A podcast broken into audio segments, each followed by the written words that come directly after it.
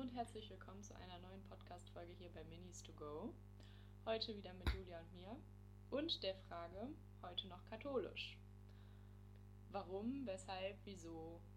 Genau. Warum nicht? Warum nicht? Ja. Ja, eine Frage, die wir uns sicherlich gerade in den letzten Monaten nochmal verstärkt gestellt haben. Es gibt sehr viele Menschen, die hier austreten, muss man einfach so sagen. Und ähm, ich kann es verstehen teilweise. Also ja. kann ich jetzt nicht anders sagen. Ich glaube, so der Hauptgrund oder Auslöser vielleicht ist diese ganze Thematik mit dem sexuellen Missbrauch, mit der Aufarbeitung vor allem von sexuellem Missbrauch. Das ist ja so im Frühling vor allem nochmal ganz hochgekommen mit, äh, im Zusammenhang mit der Studie im Erzbistum Köln, die halt nicht veröffentlicht mhm. wurde. Ja, danach sind, glaube ich, so die Austrittszahlen ja, enorm gestiegen. Ja. Ich glaube aber auch fast gar nicht, dass, äh, dass es sich nur vielleicht um den sexuellen Missbrauch gehandelt hat bei den Austritten. Wahrscheinlich schon, aber ich glaube, da spielen ganz, ganz viele ja. einzelne Aspekte mit rein, vor allem bei den Leuten, die sich jetzt vielleicht schon länger unsicher waren, ob ja. das noch so für sie passend ist oder ob sie noch die Meinung vertreten. Ähm, glaube ich, war das einfach nur so der letzte Kick, um ja. zu sagen. Ich würde auch sagen, das ist so das mehr. Tropfen, der das fast zum Überlaufen genau. gebracht hat. Es sind wahrscheinlich auch wirklich viele dabei, die sowieso irgendwie nichts mehr so wirklich mit der Kirche zu tun hatten dann halt gesagt haben, so ja, ja. haben wir Freunde jetzt nicht mehr. Ja. Wobei es natürlich auch wirklich sehr überzeugte KatholikInnen gibt, sage ich jetzt mal, die mhm. sagen, nee, das kann ich irgendwie nicht mehr vertreten. Ja. Also da kommen ja auch noch wirklich andere Faktoren hinzu. Hatten wir jetzt auch im Mai die Debatte um Segnungen ja. gleichgeschlechtlicher Paare oder einfach allem, was nicht Mann und Frau ist. Mhm. Ja, ich glaube, ganz viele Aspekte, über die wir, die wir ganz kurz vielleicht jetzt nicht in so, einem, ja. in so einer ewig langen Form ausführen wollen, aber vielleicht auf jeden Fall ganz kurz einmal draufschauen wollen, was das für uns jetzt bedeutet und warum wir oder warum für mich persönlich jetzt kein Austritt ja. vielleicht in Frage kommt. Aber lass uns einfach mal so ein bisschen darüber sprechen, ein bisschen quatschen und dann einfach mal gucken, ob wir sagen, okay, eher austreten oder warum vielleicht auch nicht. Ja. Ähm, ich glaube, ich bleibe einfach mal erstmal bei diesem sexuellen Missbrauch. Ich glaube, das hatten wir jetzt gerade schon am Anfang ja. aufgegriffen. Es war medial total vertreten, egal ob im Radio, im Fernsehen. Es war ein riesengroßer Skandal, Aufschrei. Aufschrei. Ähm, ich glaube, jeder hat es mitbekommen, vor allen Dingen hier im Erzbistum Köln. Ich gesagt, berechtigterweise auch. Ja, berechtigterweise. Und es ist ja nicht zu verleugnen, dass das eine derartige ekelhafte Unart ja. ist, für die ich persönlich überhaupt keine Worte habe, dass das absolut nicht geht, dass man das auch nicht verleugnen kann, aber dass es wirklich die ekelhafteste Weise ist, Menschen anzugehen, ja. sage ich mal. Und egal in welcher Form das passiert, egal ob jetzt in der Kirche, in privater Form, wie auch immer in Sportvereinen, wie auch immer. Es ist unfassbar ekelhaft und damit möchten, möchte ich persönlich auch ja, nichts zu tun haben am liebsten. Ja. So, habe ich jetzt in irgendeiner Art und Weise, indem ich sage, dass ich in der katholischen Kirche bin und dass ja irgendwie in der Institution passiert ist. Aber ich finde dafür keine Worte. Das geht nicht. Das ist eine absolute Unart. Und ja, dafür schäme ich mich auch irgendwie, dass das jetzt in dieser Institution so groß aufgegriffen ist. Ja. Was ja völlig richtig ist, dass das jetzt so medial nochmal aufgegriffen wurde. Ja, vor allem, also es ist ja keine Neuigkeit. Ich meine, dass sexueller Missbrauch in der katholischen Kirche besteht, das ist ja irgendwie so 2010 oder sowas, ist das schon wirklich sehr bekannt, groß in den Medien auch gewesen. Und das ist jetzt halt elf Jahre her, ne? Wo man ja eigentlich denken müsste, jetzt haben es auch wirklich mal alle verstanden, dass das ein Problem ist und dass das wirklich auch strukturell bedingt ist durch die Strukturen, die wir in der katholischen Kirche haben. Mhm. Also ja, es gibt das auch in der evangelischen Kirche. Ja, wir, ist jetzt halt nicht so unser Thema. Ähm, und also, ja, ich würde sagen so, es ist seitdem schon sehr präsent also zumindest in der Jugendarbeit, also wir kennen ja jetzt nur die Jugendarbeit, da ist es schon irgendwie immer Thema, auf jeden Fall, vor allem, also ja. also die Sache Prävention und das ist auch völlig richtig so. ich glaube für uns auch, da sind wir eigentlich auch sehr froh drum, weil mhm. wir unbedingt verhindern wollen, dass irgendwie sowas passiert.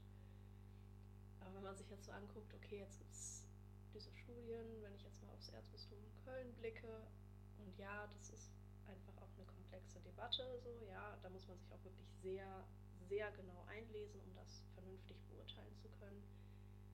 Aber so ganz abgesehen davon, inwiefern das jetzt alles methodisch und richtig und falsch und keine Ahnung was war, da darf es einfach nicht eine Diskussion in dem Maße, also das heißt doch, es muss eine Diskussion geben, aber diese Uneinigkeiten, und da darf einfach nicht der Eindruck entstehen, dass die Kirche da irgendwie sich der Verantwortung entziehen möchte. Ja. Also, und ich meine, dieser, dieser Stellung muss man sich ja auch bewusst sein. Wenn ich jetzt als Erzbistum sage, okay, da ist diese Studie oder was auch immer und ich äußere mich öffentlich dazu, dass das auf jeden Fall Theater geben wird. Und also eigentlich, vielleicht ist es auch ganz gut, dass das Ganze nochmal so aufgerollt hat, mhm. dass noch mehr Thema wird. Ich kann jetzt persönlich nichts wirklich zur Intervention sagen, weil erfreulicherweise, wirklich zum Glück, bin ich damit nicht in Kontakt gekommen. Ich hoffe, dass das auch so bleibt. Aber ich glaube, gerade wenn wir auf Aufarbeitung schauen, gibt es da noch unfassbar viel Potenzial nach oben. Ja. Also, ja. ja, ich meine, du hattest es jetzt gerade schon angesprochen, Prävention ist halt ein großes Thema, was in den letzten Jahren halt wirklich immer mehr ja, spürbar geworden ist, halt auch für uns. Also wir als Leiter und Leiterin sind halt, müssen alle eine Präventionsschulung regelmäßig absolvieren, damit wir auch einfach sensibilisiert werden für das Thema, um halt auch einfach zu gucken, wie gehen wir am besten mit den Kindern um in der Art und Weise, wie achten wir auf die Kinder und wie merken wir auch, wenn irgendwas nicht stimmt, egal ob das in, in ähm, Richtung sexueller Missbrauch geht oder andere Probleme, die vielleicht zu Hause auftreten. Wie gehen wir mit den Kindern um und was dürfen wir auch? Also wie nah dürfen wir an Kinder rangehen? Ja. Also jetzt nicht falsch verstehen, ja, ja, nee, ne, aber also es geht halt einfach in diesen Präventionsschulungen darum, erstmal, ja, was sind überhaupt die Strukturen, die das begünstigen? Wie können wir dagegen anarbeiten? Also wie verhindern wir das möglicherweise? Und dann halt auch zu erkennen, wenn es möglicherweise schon zu spät ist. Ja. Und da adäquat begleiten zu können. Also das heißt für uns, das an die nächsten Verantwortlichen weiterzugeben, ehrlich gesagt, weil wir sind einfach nicht für qualifiziert, das mhm. zu handeln. Und äh, da geht es nicht nur um kirchliche Verhältnisse, also kirchlichen Kontext, sondern genauso um Familien. Das, ne, also die Symptome sind ja nicht anders. Ja. Wo, also abhängig davon, wo das passiert ist. Und eigentlich ist das ja auch was, was so grundsätzlich meiner Meinung nach jeder tun müsste, der mit jugendlichen Kindern zu tun oder Kindern zu tun hat, egal ob im kirchlichen Kontext oder nicht. Ja. Ja, bin ich auch auf jeden Fall deiner Meinung. Ja, also es ist halt wirklich präsent und das ist auch gut so. Im Prinzip muss ja auch irgendwie jeder, der also ich meine, selbst MitarbeiterInnen in Büchereien müssen eine Präventionsschulung machen, weniger, also weniger umfangreich als wir. Aber es ist halt, also ich behaupte mal, präventionstechnisch ist das schon ein ganz guter Weg. Ja, das denke ich auch vor allem, weil das in den letzten Jahren immer präsenter geworden ist mit den Präventionsschulungen, mit dem re regelmäßigen Auffrischungen, Auffrischungen genau. Ja. Das denke ich schon. Nichtsdestotrotz sind diese Fälle, die da eben bekannt geworden sind, nicht. Also mir fehlen die Worte dazu, ehrlich gesagt. Ja, natürlich. Ist halt absolut zu verurteilen. Das ist auch ein absoluter Machtmissbrauch. Es ist einfach, es ist absolut ekelhaft und unmenschlich. Also da gibt es ja. für mich überhaupt keine. Nee, da, da ist kein Platz da, für Differenzierung. Nein, ich, mir fehlen die Worte dazu. Und es, ja, es ist, finde ich, auf der einen Seite gut, dass das jetzt so aufgearbeitet wird, aber auf der anderen Seite ist es halt einfach nicht menschlich. Ja. So. Und ja, mir fehlen die Worte dazu. Auch irgendwie entstehen und so. Also ich meine, das, das macht Menschen ja kaputt. Die ja, sind natürlich. im Zweifel überhaupt nicht mehr lebensfähig. Ja. Und dass und das psychisch. durch eine Institution wie die Kirche, die eigentlich einen Schutzraum bieten sollte, passiert, ne? das macht es irgendwie ja noch schlimmer, als wenn es jetzt schwer, das so zu sagen. Ne? Es ist immer unfassbar schlimm, als wenn das jetzt in einem anderen Kontext passiert und vor allem auch einfach der Ausmaß. Das ist ja ein strukturelles Problem, das sind keine Einzelfälle. Mhm. Das ist durch die Verfasstheit der Kirche bedingt. Durch unser Bild von Amt, also von Priestern,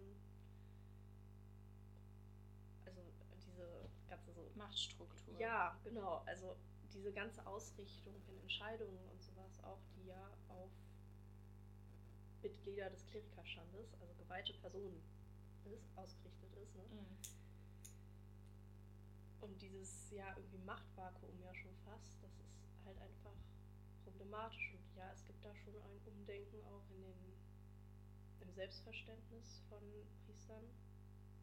Diakone auch, zählen wir auch dazu. Aber also irgendwie auch nicht so richtig, ne? Also es ist halt immer noch dieses, diese Ausrichtung darauf. Ich glaube, das ist durchaus auch ein Problem, was, also, oder überhaupt eine Thematik, die sich auf viele andere Bereiche auch auswirkt, die, mit der wir in der Kirche konfrontiert sind. Also wenn wir jetzt von Veränderungen sprechen, die können nur durch Priester, genauer gesagt Bischöfe, ja. Äh, ja, initiiert werden. Mhm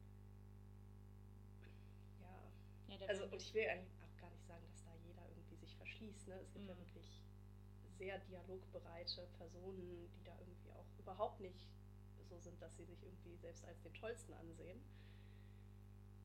Aber leider gibt es halt auch das Gegenteil.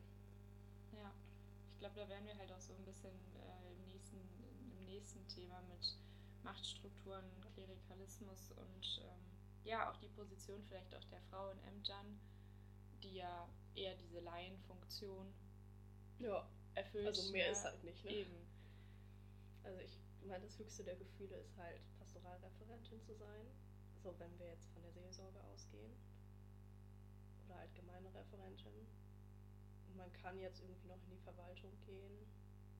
Aber also mehr ist halt nicht. Und ja, es gibt da definitiv Argumente. Also ich meine, das ist ja begründet, warum Frauen keine Priesterin werden dürfen. Frage ist halt, ob man diese Argumente als, naja, überzeugend ansieht. Wobei das ja irgendwie auch irrelevant ist, weil das ist ja egal, ob wir das überzeugend ansehen, als, als überzeugend ansehen oder nicht, weil es ist ja nun mal so entschieden worden. Also das ist ja auch nur bestößlich mehr oder weniger in der Kirche. Ja, ist halt jetzt so die Frage, ob wir das so vertreten würden. Ja, also es gibt immer eine Möglichkeit zu ändern, Sachen zu ändern, ne? wo ein Wille, da ein Weg ja, schwierig.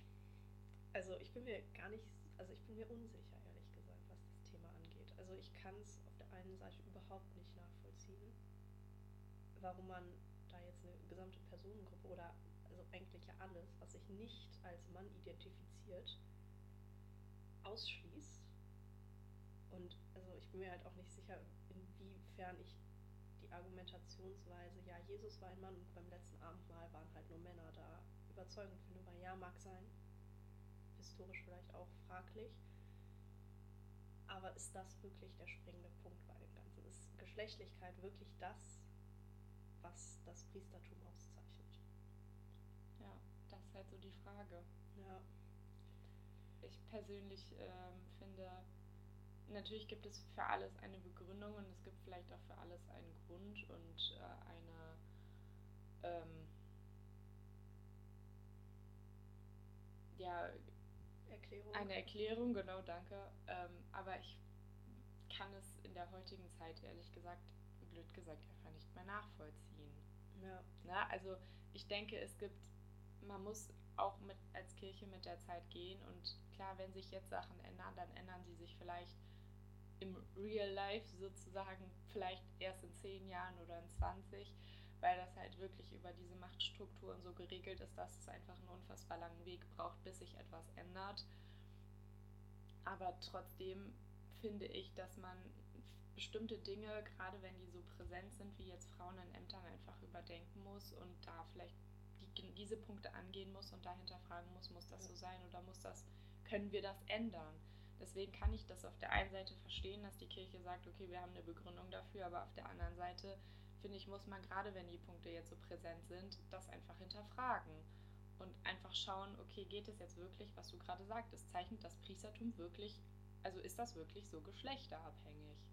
Ja. Und ähm, ja. Ja, und ich meine, also man muss ja schon betrachten, also ich meine, ja, in der katholischen Kirche gerade ist Tradition wirklich groß geschrieben, aber man muss natürlich auch immer historische Kontexte. Also wann ist was, aus welchen Gründen entstanden, wie war die Gesellschaft zu der Zeit, wäre das überhaupt, also möglich gewesen, ja, wenn wir uns überlegen, im Römischen Reich, eine Frau in einer hohen Position, hm, unwahrscheinlich, ne? Und also, ich meine, die Kirche ist ja auch irgendwo ein Kind ihrer Zeit, immer. Und das ist nun mal jetzt 2000 Jahre her. Und ja, da kommt dann immer so die Argumentation, ja, wir dürfen nicht beliebig werden, nicht immer nur mit dem Zeitgeist gehen.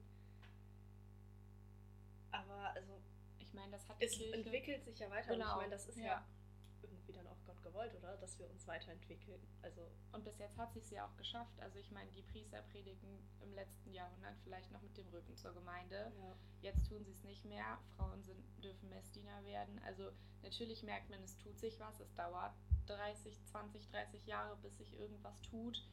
Nur man muss sich halt trotzdem fragen, geht das nicht auch schneller eventuell? Ne? Ja, das ist halt immer ein bisschen die Frage, also die Problematik mit den Dogmen. Ne?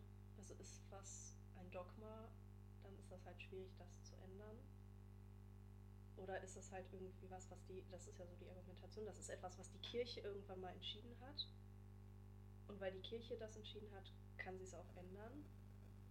Aber dass halt Jesus ein Mann war und beim letzten Abendmahl ein Jünger nur dabei waren, obwohl es ja auch Jüngerinnen gab, das war halt irgendwie schon so und deswegen ist es halt nicht die Befugnis der Kirche, das zu ändern.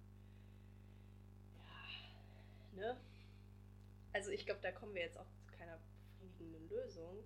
Wir sind, glaube ich, einfach beide nicht ganz einverstanden damit, dass einfach alles nur auf Männer ausgerichtet ist ja. in der Kirche. Ich bin auch persönlich der Meinung, alles, was nicht unbedingt von einem Priester ausgeführt werden muss, sollte von Laien gemacht werden. Also wenn wir da gemacht überlegen, werden oder gemacht werden dürfen halt auch ja, einfach. Also, naja, dürfen tun sie es ja. Also ja, ist halt die Frage, ob das in der Praxis so angekommen genau, ist. Genau, das ne? Also ich, ich denke ja. da an Beerdigungen. Ich denke da an so Sachen wie Gestaltung von Messen auch. Also ja, klar, die Messe ist sehr priesterzentriert, weil einfach in Persona Christi da handelt. Aber auch da gibt es ja Dinge, die nicht unbedingt vom Priester gemacht werden müssen. Also die irgendwie auch dann, wenn man jetzt sagt, okay, ich möchte nicht irgendjemand hinstellen, dass man sagt, okay, dann nehme ich halt eine Pastoral- oder Gemeindereferentin oder eine Pastoralreferentin, gibt es ja auch zu Genüge. Weil die haben ja genauso eine theologische Ausbildung, die haben genauso drei Jahre lang Pastoralkurs gemacht wie Diakon und Priester. Mhm. Also im Zweifel haben die noch eine längere Ausbildung als Diakone, das im Zivilberuf machen, so, also, ne? ich meine, das ist ja eine Kompetenz, die gibt es. Und wenn man es jetzt ganz überspitzt formuliert, warum müssen diese Berufsgruppen immer nur Kinder und Rentner machen? Ja. Ne? Ja. Also irgendwie. Kann ich auch auf jeden Fall nachvollziehen, deinen Punkt. Ja, ich finde, also wenn man jetzt gar nicht an diese Argumentation, wenn man gar nicht an dieses sakramentale Verständnis und sowas rangehen möchte und gar nicht an die Sache mit dürfen Frauen Priesterin werden oder Diakonin, dann mach doch zumindest das, was irgendwie möglich ist. Ja. ja. Das sehe ich auf jeden Fall genauso tatsächlich. Da habe ich ehrlich gesagt noch gar nicht mal so krass drüber nachgedacht, aber ja, du hast voll recht, wenn man das wenn man das so auf die allgemeine Messe, sage ich mal, oder auf den Messablauf einfach bezieht. Ja. Also ich denke da so zum Beispiel an Familienmessen hat halt unsere Pastoralreferentin den größten Teil übernommen. Ja, stimmt. Ja, hast du recht. Ja. Schon, schon was länger her. Ja. Stimmt, ja. Ja.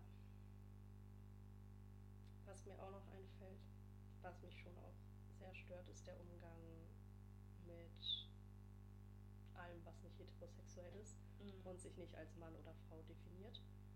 Also das ist ja im Denken der Kirche so gar nicht vorhanden im Prinzip, dass es irgendwie etwas gibt außerhalb der binären Geschlechteridentität. Jetzt auch so an diese Debatte um Segnungen denken, dass halt der Vatikan gesagt hat, dass die Kirche da keine Befugnis zu hat, gleichgeschlechtliche Paare zu segnen, weil das anscheinend gegen Gottes Willen ist, dass die eine Beziehung leben. Das kann ich ehrlich gesagt also auch nicht wirklich nachvollziehen. Also ja, okay, wenn man sagt Ehe, halt darauf ausgerichtet, dass man auch Kinder bekommen kann und so und so Nachfahren und Gottes mhm. Reich weiter aufbauen und das ganze Zeug halt, ne? Ähm, okay, aber ich meine, es geht ja nicht mal um die Ehe. Ja. Es geht nur um eine Segnung. Und ja, das ist ein viel angeführtes Argument, dass man auch irgendwie Autos oder Gebäude segnet, aber zwei Menschen, ja, und vor allen Dingen die sich mit Respekt gegen, ja. gegenübertreten, die sich lieben, die sicherlich irgendwie auch dann irgendwie christlich leben und eigentlich so im Interesse dessen und sich viel für andere einsetzen und was weiß ich was, was da halt irgendwie alles dazugehört, die vielleicht auch Kinder haben wollen, ja, also geht ja, ja genauso. Ja, klar. Dass man da halt sagt, so, nee, ihr seid nicht okay. Also das ist ja, muss man ja jetzt einfach mal so sagen, dass selbst wenn das vielleicht nicht von allen böse gemeint ist und die das theoretisch wollen würden, aber halt sagen, ich bin da machtlos, weil Gott sagt, das darf ich nicht, dann ist das, egal welche Intention dahinter steckt, ja eine Absage an die Person, eine, ja. ein Ausdruck dessen, dass man sagt, nee, du bist das nicht wert. Ja, und ich finde, im Kindergarten lernst du immer so, wir sind alle Gottes Kinder, wir sind vor Gott alle gleich. Ne?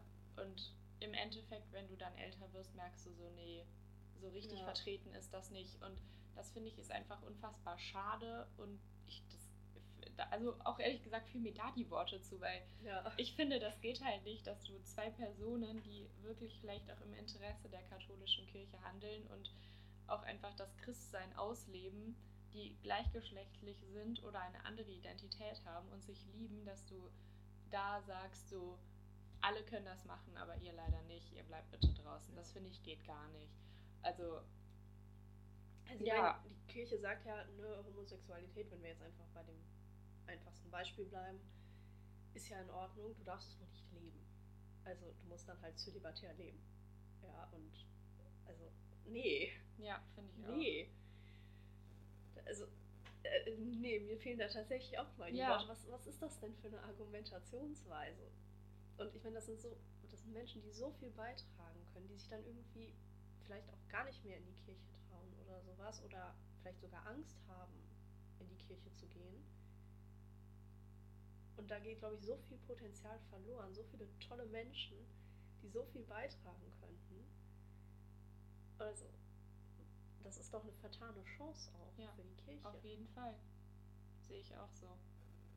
Auf jeden Fall.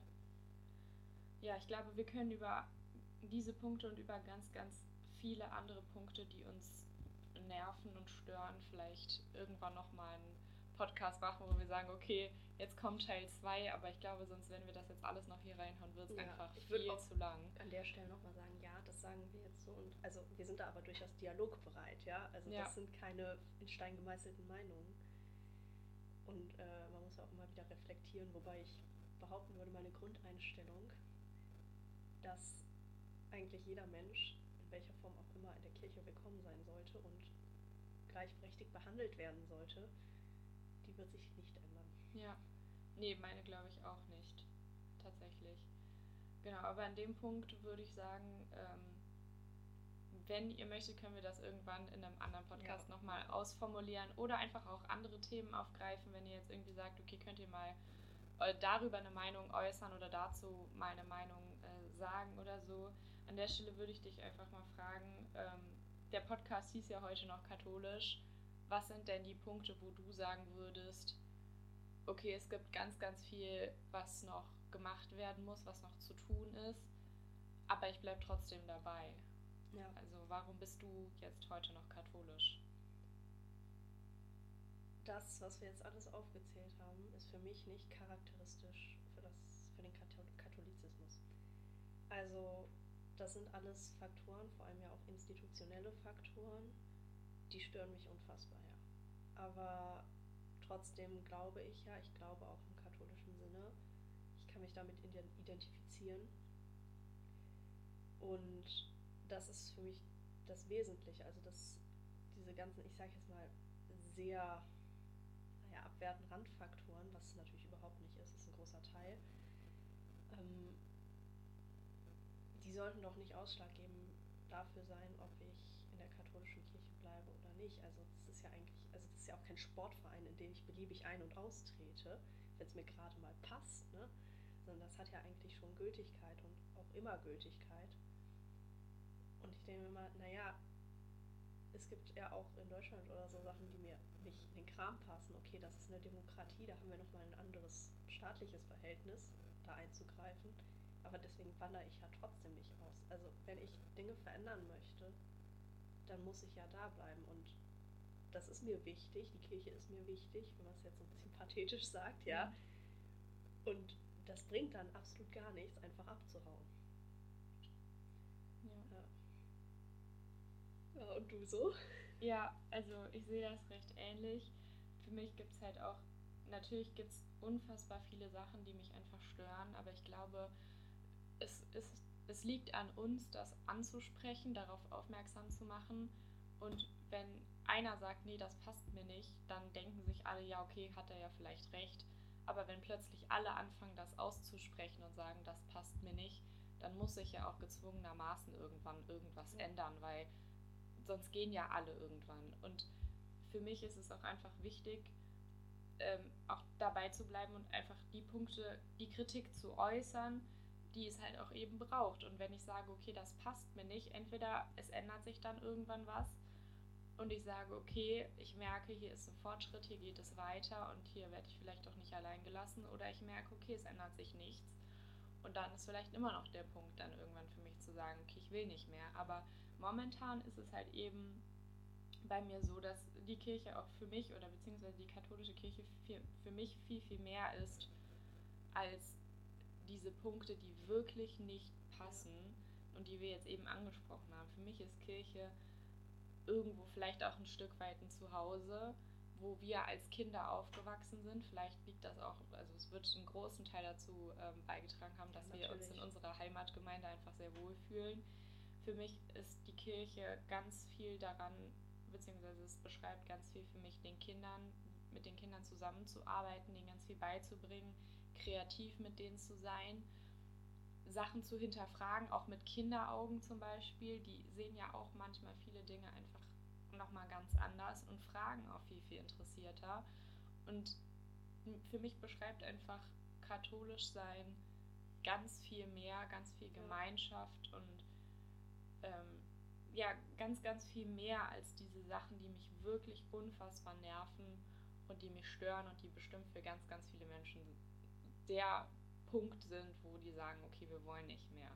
Nur für mich persönlich gibt ja. es halt noch so eine riesenbreite Bandweite an Dingen, die für mich katholisch sein eben auch beschreiben ja, und die genau. für mich positiv sind. Ja, es ist halt einfach viel mehr als diese ja, kirchenpolitischen Themen, sind es ja.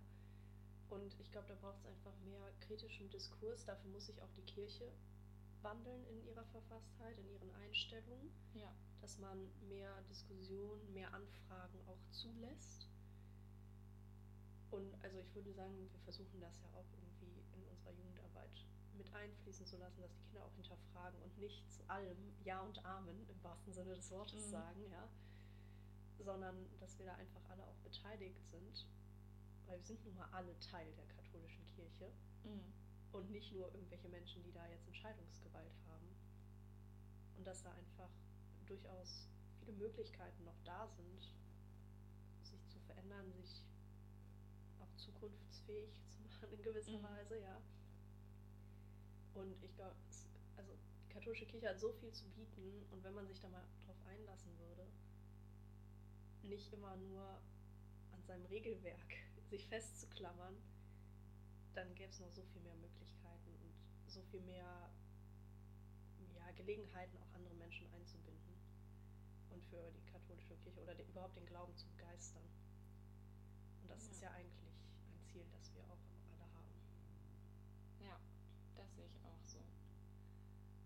Ja. ja, dann würden wir sagen, wir haben die Dinge angesprochen, die uns jetzt, die drei Punkte, die uns jetzt, glaube ich, am präsentesten waren. Es gibt aber noch ganz viel mehr, was uns stört, aber was uns vielleicht auch Freude bereitet. Wenn ihr dazu mehr wissen wollt, dann schreibt uns einfach irgendwie ein kurzes Statement oder sowas. Ansonsten hoffen wir, dass euch der Podcast gefallen hat. Ähm, genau, hoffen, dass euch die Themen vielleicht auch interessieren oder ja, dass ihr vielleicht darüber nachdenkt vielleicht. Genau, dann auch Kritik äußern möchtet vielleicht.